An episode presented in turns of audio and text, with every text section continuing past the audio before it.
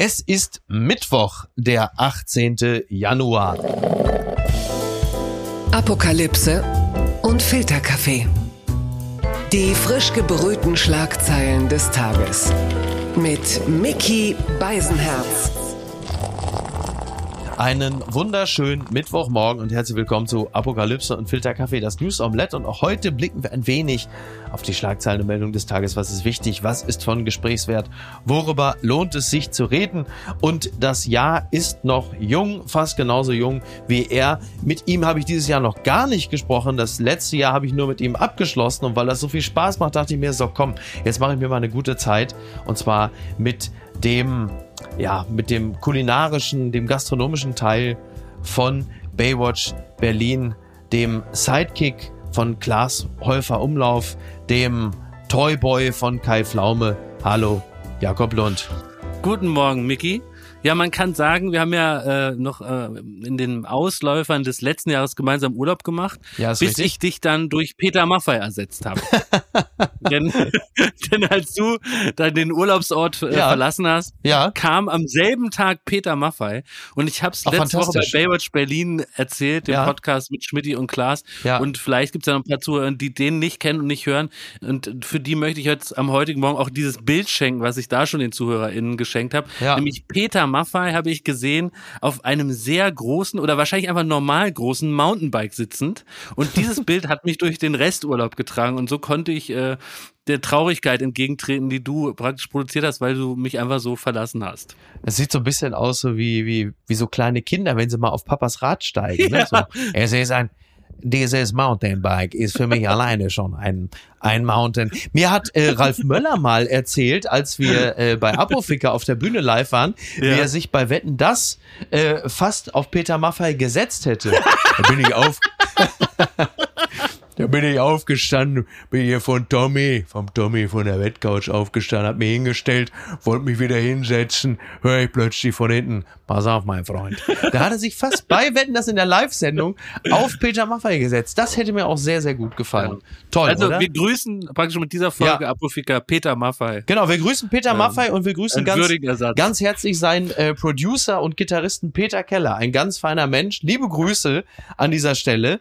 Und äh, jetzt kommen wir mal von dem Urlaubsort, wo wir beide waren, ist auch eine Art Skigebiet, in ein anderes. Die Schlagzeile des Tages. Unser Bundeskanzler Olaf Scholz, der wird heute in Davos, ja, wenn ich jetzt sage, seine Rede wird mit Spannung erwartet, dann ist das, glaube ich, Das ist ja vielleicht, das ist vielleicht so nicht ganz richtig. Dann machen wir es mal anders. Der Stern meldet, mehrere EU-Länder fordern von Scholz schnelle Genehmigung für Leopard-Lieferung, denn äh, die haben an Bundeskanzler Olaf Scholz appelliert, schnell die Lieferung von Leopard-Kampfpanzern an die Ukraine zu genehmigen. Der polnische Präsident verwies beim Weltwirtschaftsgipfel in Davos darauf, dass sein Land zur Lieferung von rund 14 Leopardpanzern bereit sei. Dafür sei aber die Genehmigung vom Herstellerland Deutschland nötig. Ja, das ist ja äh, ein Dauerthema. Wir, ähm, bevor wir gleich auf Davos zu sprechen kommen, wir erleben ja dass die roten Linien auch seitens der Bundesrepublik ja stetig eigentlich verschoben werden. Ne? Also wir haben vor einem Jahr gesprochen, da hat äh, Christine Lambrecht äh, von 5000 Helmen geschwärmt äh, und so wurde das Ganze immer weiter verschoben und nachdem schon Marder und Geparden geliefert wurden oder werden sollten, geht es jetzt um den Leopard Kampfpanzer und Olaf Scholz, der Führungskanzler, der muss da jetzt natürlich dann auch tätig werden. Sonst äh, ist Polen und die EU und natürlich zuvorderst die Ukraine äh, bitter enttäuscht von uns. Jetzt will ich dich gar nicht fragen, Ich- ich was hab- du von Waffenlieferungen Ja. hältst, aber du kannst es gerne sagen. Na, also ich, ich hab, musste, habe mich so amüsiert über ein Zitat, nämlich von, von Christian Lindner, der so sinngemäß sagte, also es ist wirklich ärgerlich, dass äh, die nicht schon viel früher geliefert sind und das läge alles im Grunde an, an Bürokratie, die, die diesen ganzen Vorgang verstopft. Und das hat mich so ein bisschen erinnert an alte Christian Lindner Sätze noch aus der Opposition heraus.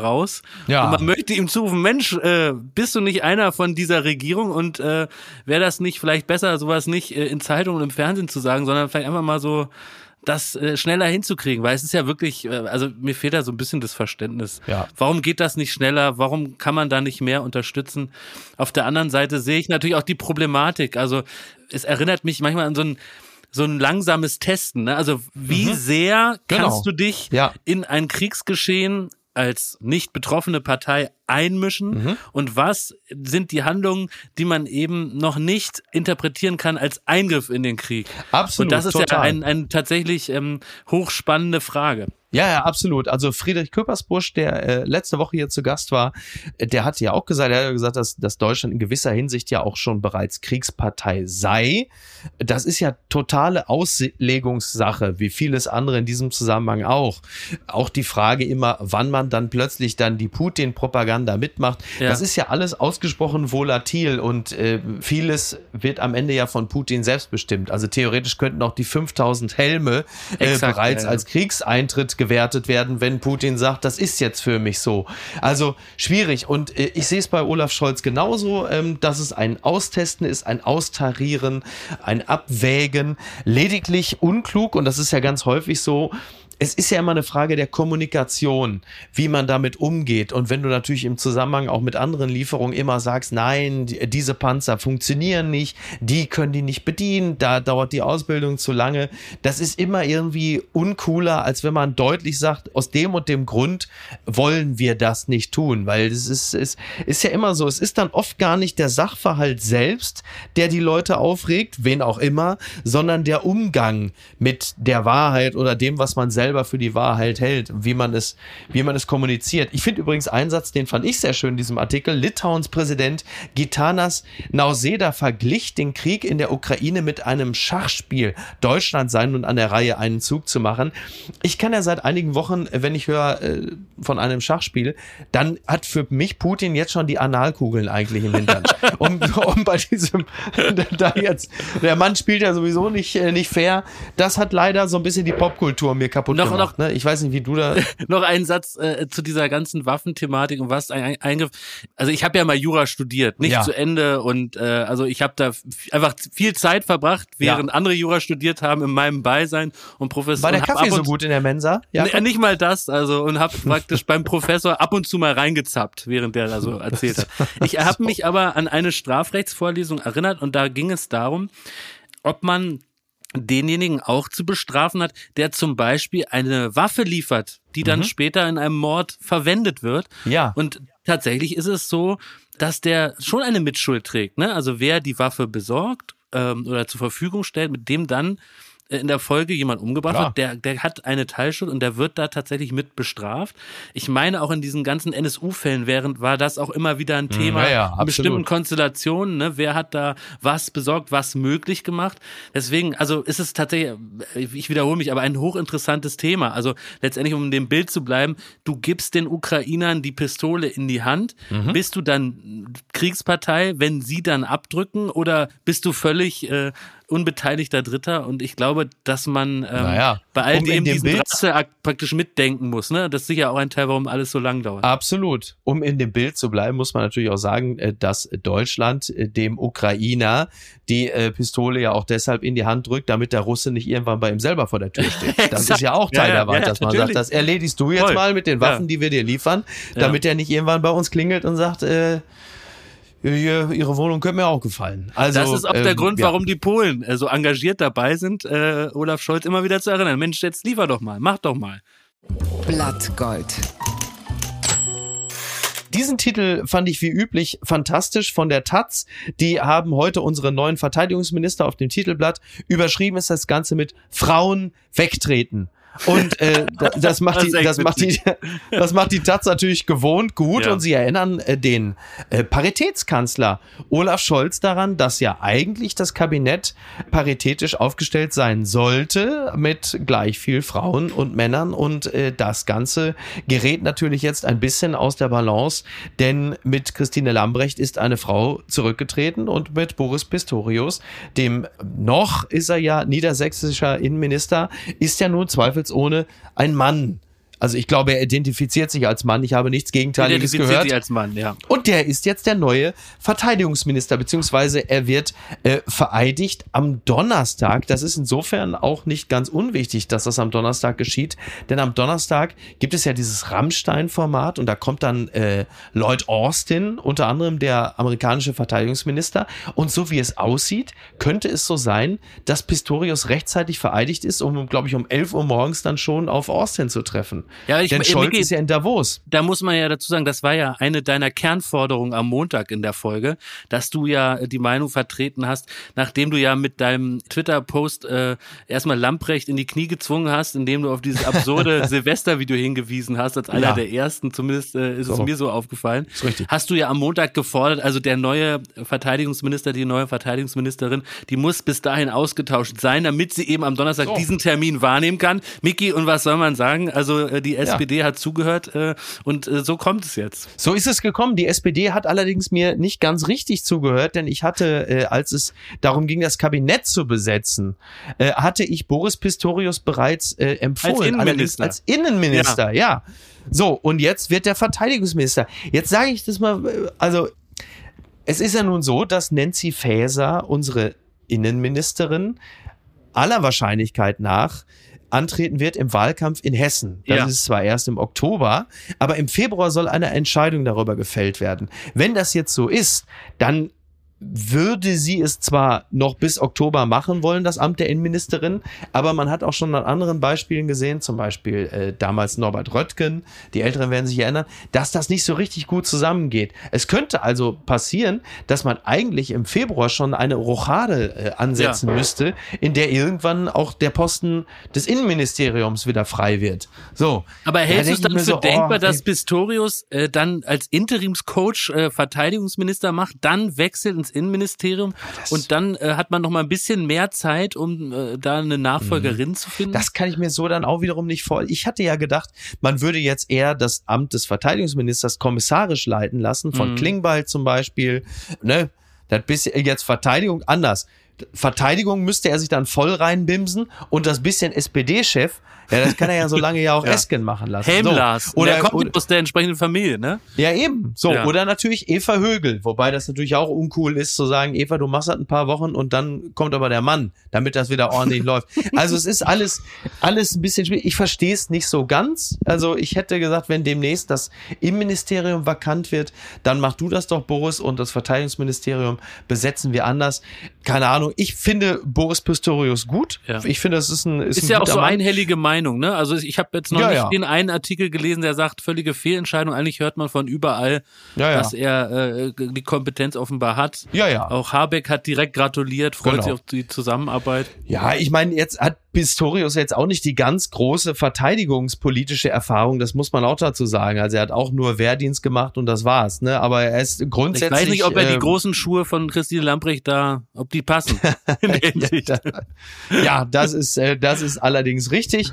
Ähm, man kann natürlich äh, immer kritisch die Frage stellen, ob es nicht auch äh, gegangen wäre, das Ganze mit einer Frau zu besetzen. Es wären ja Kandidatinnen da gewesen, aber äh, jetzt ist es halt eben so und äh, machen wir uns nichts vor. Aus Niedersachsen, da kommen ja äh, von der SPD die besten Leute, das wissen wir ja, ne? Sag ich mal. so ist es. So ist es.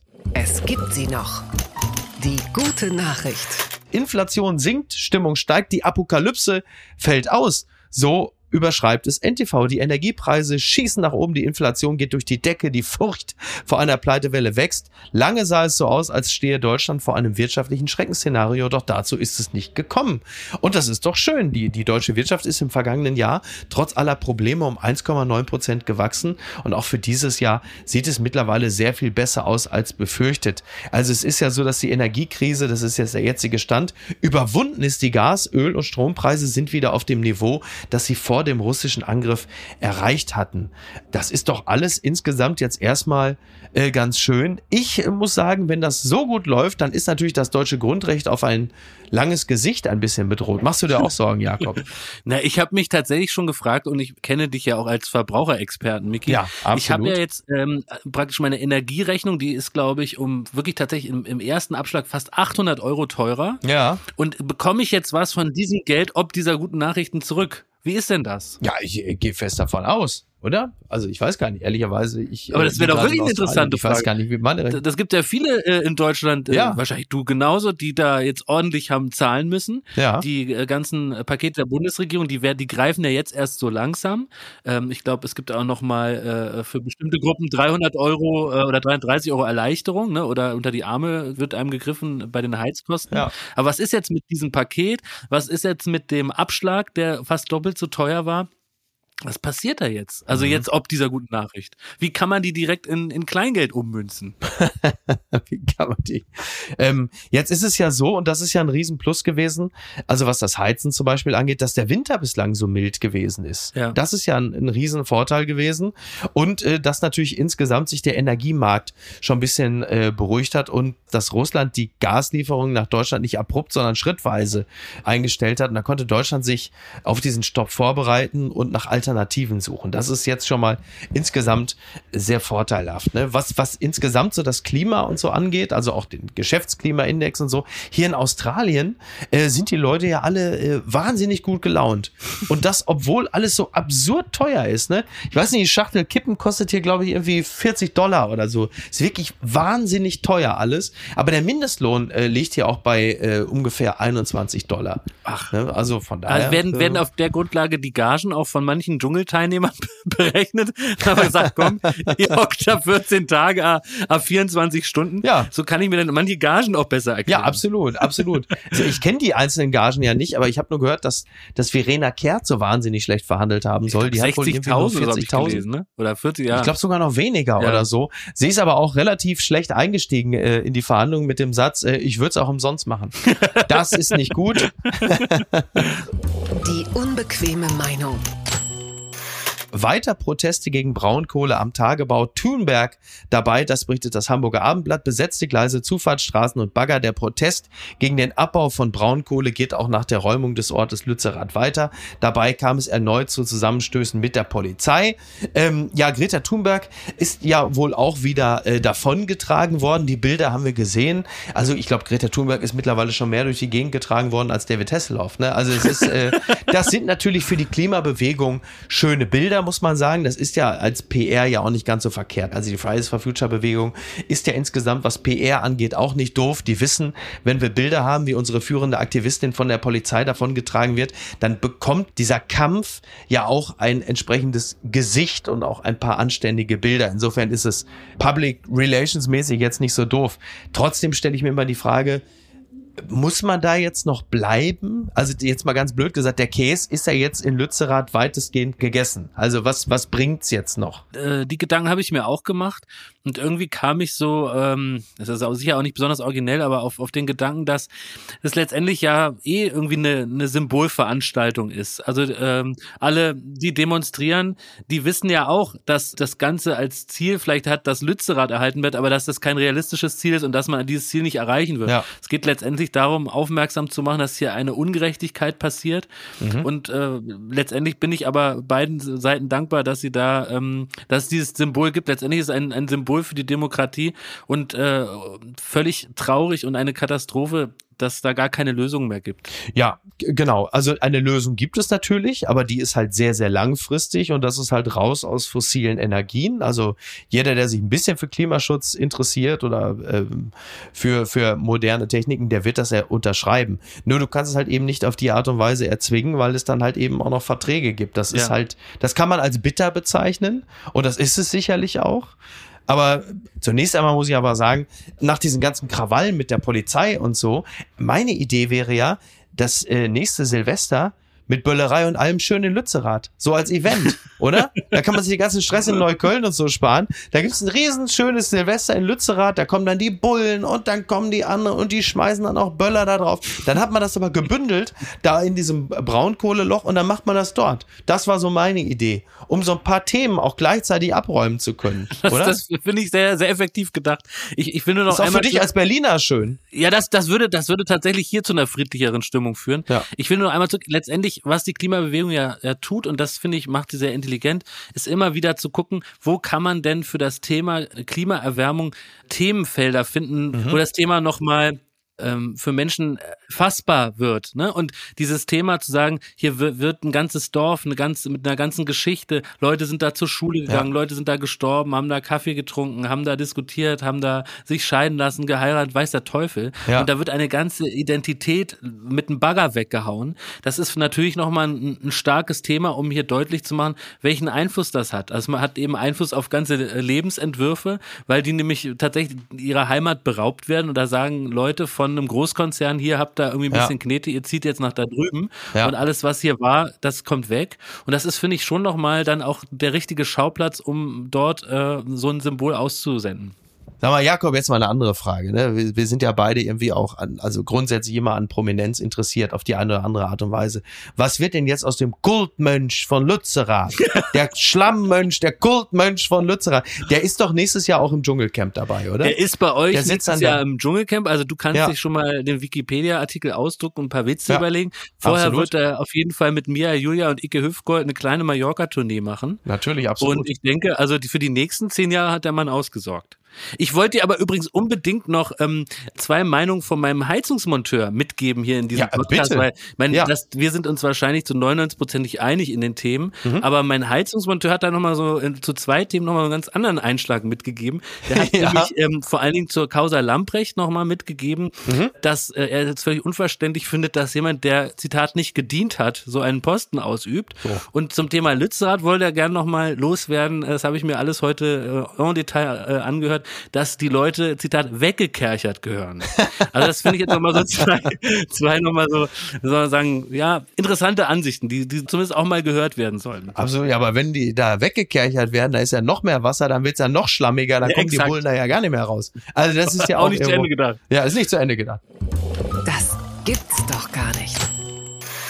Wegen brennendem Adventskranz 40 Feuerwehrleute rücken bei Christine Lambrecht in Berlin Friedrichshain an.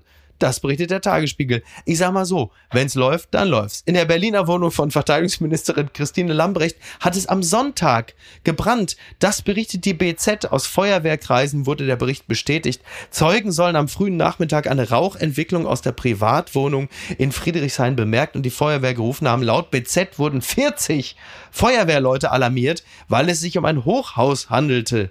Ja, es war aber wohl äh, dann gar keine Hilfe nötig. Dem Bericht zufolge soll die Ministerin das Feuer selbst gelöscht haben. Ein Adventskranz soll zuvor Flammen gefangen haben. Also das ist das erste Mal, dass Lambrecht selber ein Feuer gelöscht hat, das sie entfacht hat. Also jetzt auch im metaphorischen Sinne. Ja. Da muss man sagen, also die, die Frau hat ja nun wirklich, wirklich einen Lauf. Jetzt meine Frage, ne? Hat die vielleicht so, so ein kleines Feuerwerk in der Bude gezündet beim Drehen eines Abschiedsvideos? Das ist die Frage. Oder andere Frage, äh, war das insgesamt alles nur ein perfider Trick? damit äh, ihr Sohn für den eigenen Insta-Kanal nochmal auf den Leiter wagen kann. Er hat gesagt, pass mal auf. Und, und, ich will da jetzt auch gar nicht groß mit Dreck werfen oder so. Ähm, nur die Frage ist natürlich auch, ihr haftet ja immer ein bisschen der Vorwurf an, nicht so ganz auf der Höhe der Zeit zu sein. Wieso hat die Mitte, Ende Januar noch einen Adventskranz in der Bude? Muss, oder?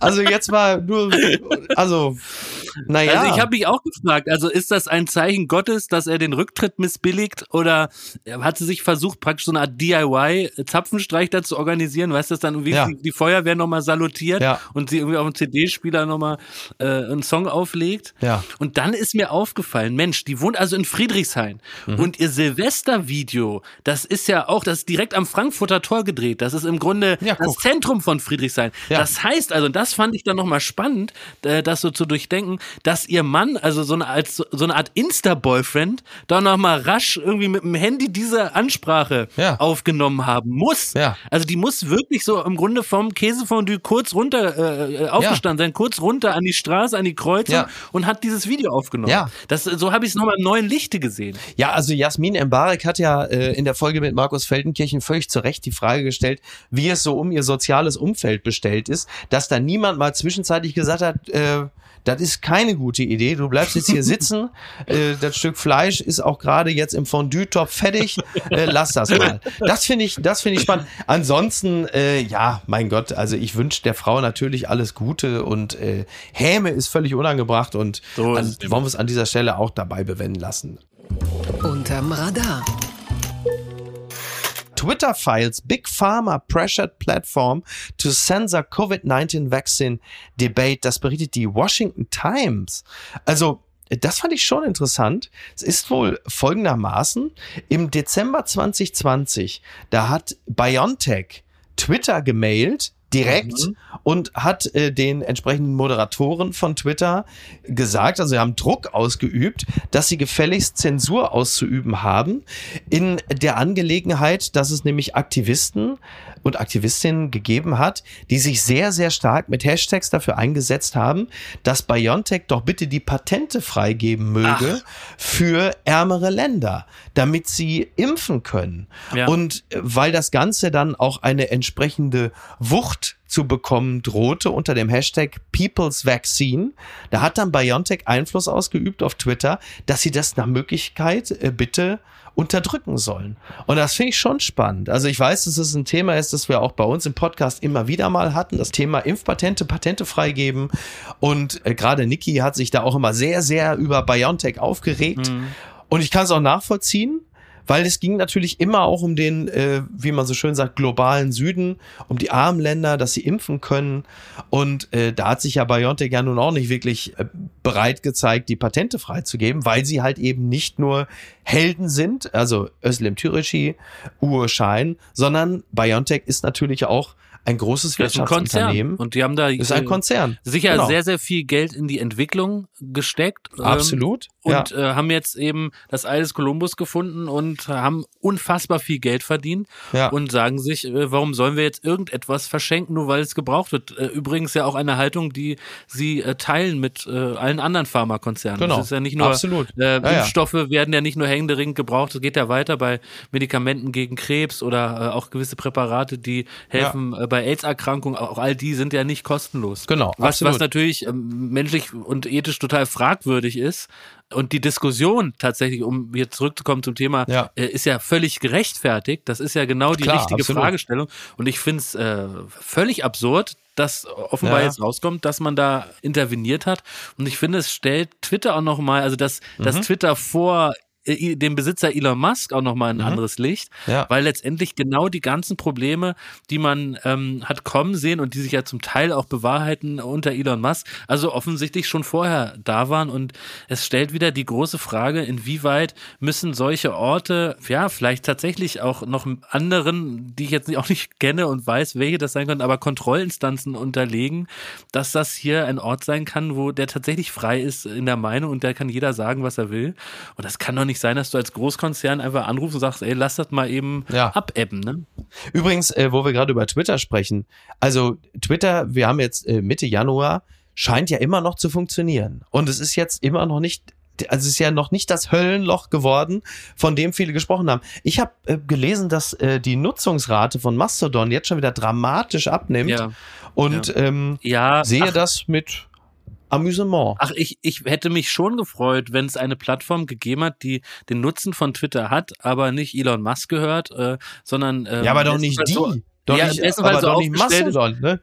Bestenfalls aufgestellt ist, dass man sie eben frei von Einflüssen verrückter Milliardäre nutzen kann. Aber es ist eben auch immer eine Frage der Bequemlichkeit. Und Mastodon sieht unfassbar beschissen aus. Total selbst, beschissen. Wenn man wie ich, wie ich vorhin schon erzählt habe, ab und zu äh, auch nur an der Hochschule geschlafen hat, auch selbst äh, für jemanden, der also mit unterdurchschnittlicher Bildung, ist das wahnsinnig schwer zu durchschauen.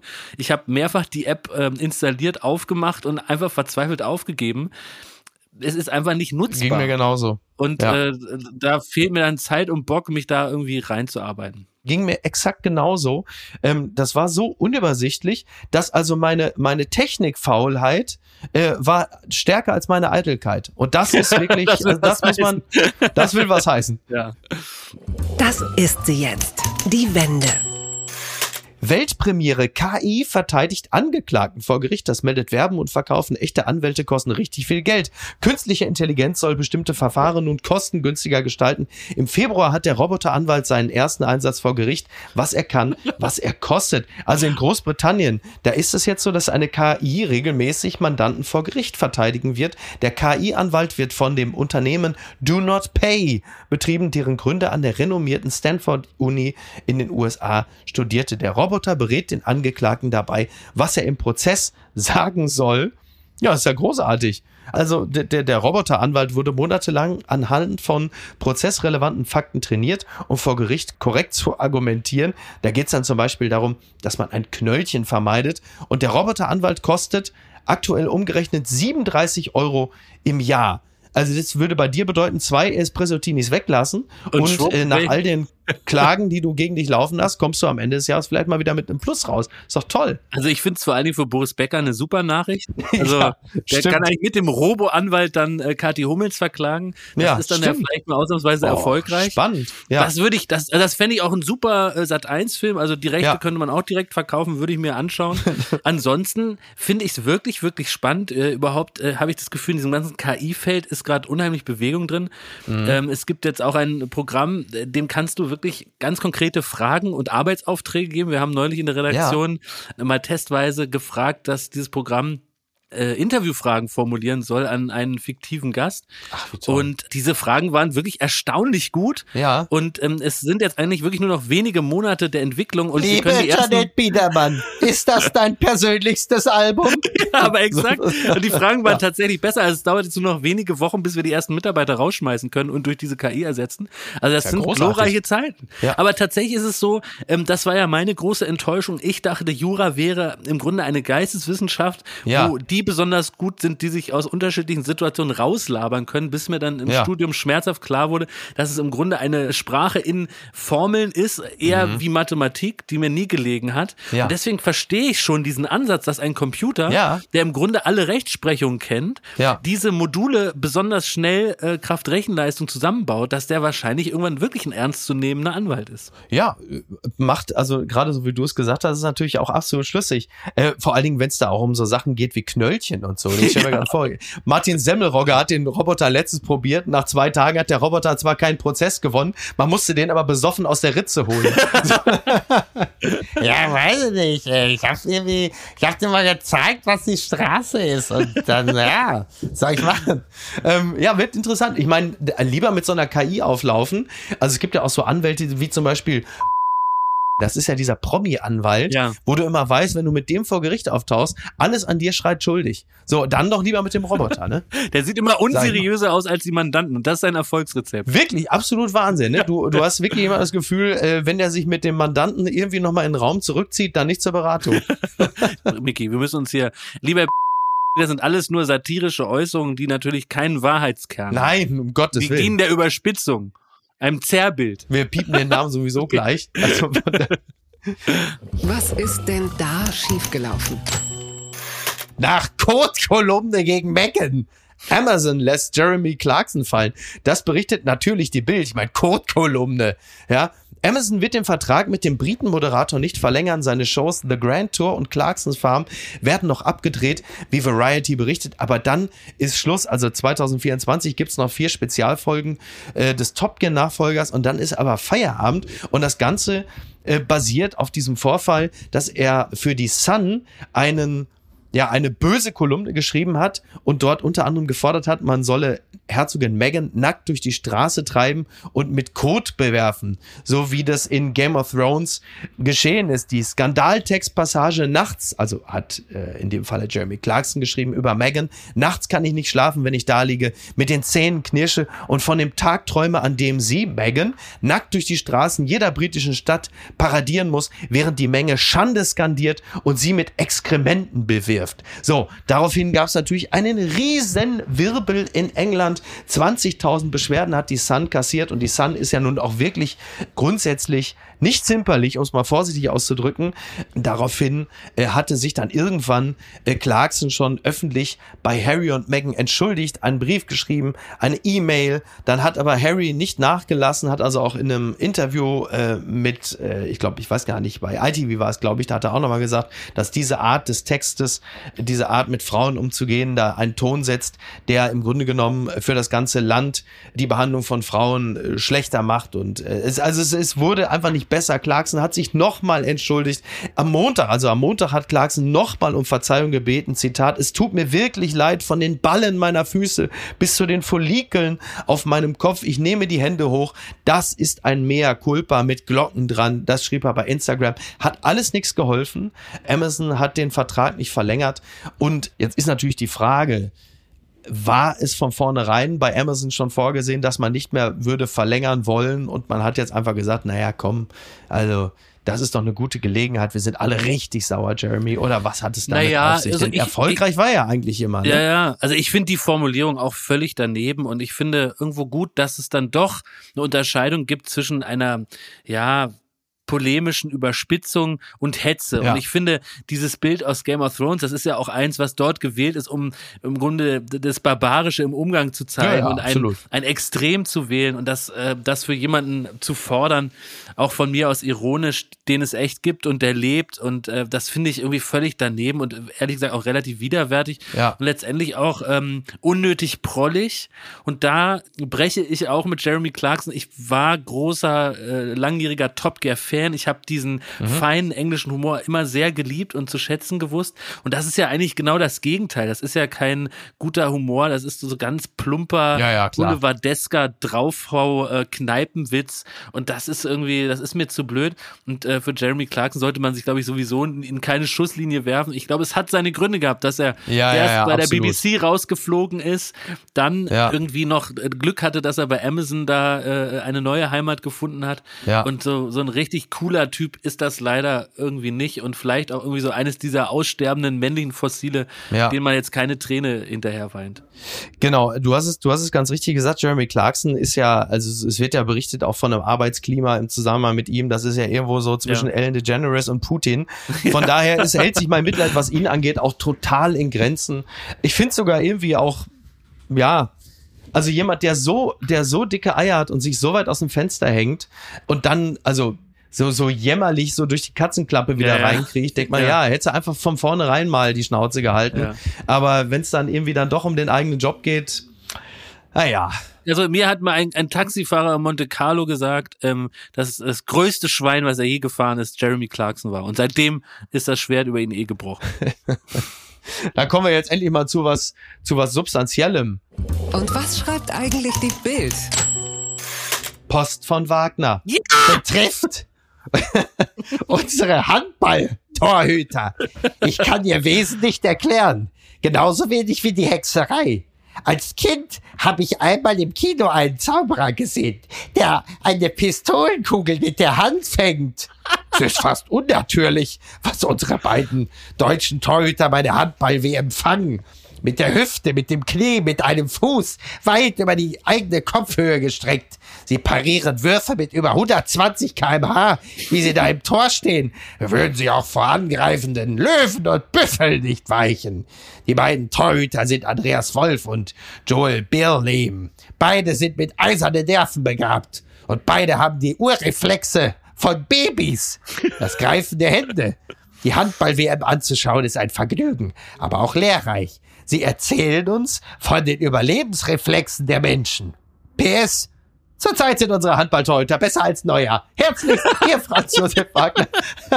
Ich habe Hinten raus nochmal ja, schön. ich habe die ganze Zeit lang nochmal neuer einen wann mitgegeben. praktisch die Millionärsschelte kommt. Ja. Na, also weil dieser Gegensatz, der muss, den muss Wagner aufmachen Absolut. von den Ja. praktisch nur von Leidenschaft motivierten Handballern und den reichen Genau. Millionarios, den Fußballern. Ja. Weil das sind ja die zwei Sportarten, die ihm am Herzen Absolut. liegen. Ja. Und äh, ja, da ist er uns nichts schuldig geblieben. Nee, Wie immer herrlich. Absolut, absolut. Ich werde äh, mich nie in meinem Leben für Handball begeistern können. Es tut mir wirklich leid. Für mich hat das immer was von äh, Turnhalle, äh, äh, siebte Stunde Sport. Das ist leider ist das ganze Umfeld nicht meins. Ja, es ist so eine muffige Quietscherei, die, die mir auch Ja. irgendwie nicht zugänglich ist. Ja. Möchte Ja. mich aber entschuldigen, es sind bestimmt auch Virtuosen und das ist bestimmt auch spannend und bitte Ja, absolut. sehen Sie von Zuschriften Ja. ab, wie toll das ist. Ich glaub's, aber es ist nicht, es interessiert mich nicht. Absolut richtig. Jakob, ich danke dir ganz herzlich. Ich danke ich, dir. Äh, kümmere mich jetzt mal wieder hier um äh, den äh, Kulturkanal RTL und das Dschungelcamp. Muss Ja. ja mal wieder schauen, was passiert. Ne? Mit großer Und- Freude verfolge ich, was, was dort geschieht und ähm, freue mich äh, jetzt schon auf Neuigkeiten von Gigi. Ja, da wird wohl einiges kommen. Ja, Oh Mann, wirklich ey. Gestern, das muss ja nochmal sagen. Ja. So viel Zeit muss in deinem Podcast noch Ja. sein. Der ist, der wirklich gestern Sonja Zietlow Mhm. vor die Nase gefurzt hat. Ja, absolut. In einer Dschungelprüfung. Das, das, das, also, Da Ja. ist denn nichts mehr heilig. Nein, er Man reizt, kann, doch, man, Erste, kann, der man jemals... kann doch überall im Fernsehen, kann man von mir aus furzen. Also auf RTL 2 kann man ununterbrochen furzen. Ja. Aber man furzt doch wirklich nicht Sonja Zietlow vor die Stirn. Das gehört sich nicht. Nein, das ist nicht in Ordnung. Aber er ist der erste Mensch, der jemals in einer Dschungelprüfung gefurzt hat. Also Sir Edmund Hillary, Neil Armstrong und Gigi Biroffio. Also es ist wirklich... Ja, jetzt könnt ihr auch verstehen, warum ich da nicht sein wollte. Das ist ja wirklich, das ist ja asozial. Da habe ich nichts verloren. Jakob, ich danke dir ganz herzlich. Gerne. Es hat mir sehr viel Spaß gemacht und ich freue mich, wenn du und ich demnächst wieder gemeinsam in Berlin. Ne? Ja. Ja. du weißt schon. Du weißt schon. Machen wir. Auch wenn ich Genau weiß, wenn der, wenn der äh, Espresso nicht, äh, dass du dann durchdrehst wie Britney Spears. Aber gut, das ist ein anderes Thema. Also, Jakob, mach's gut. Bis bald. Liebe Grüße. Liebe Grüße. Ciao, ciao.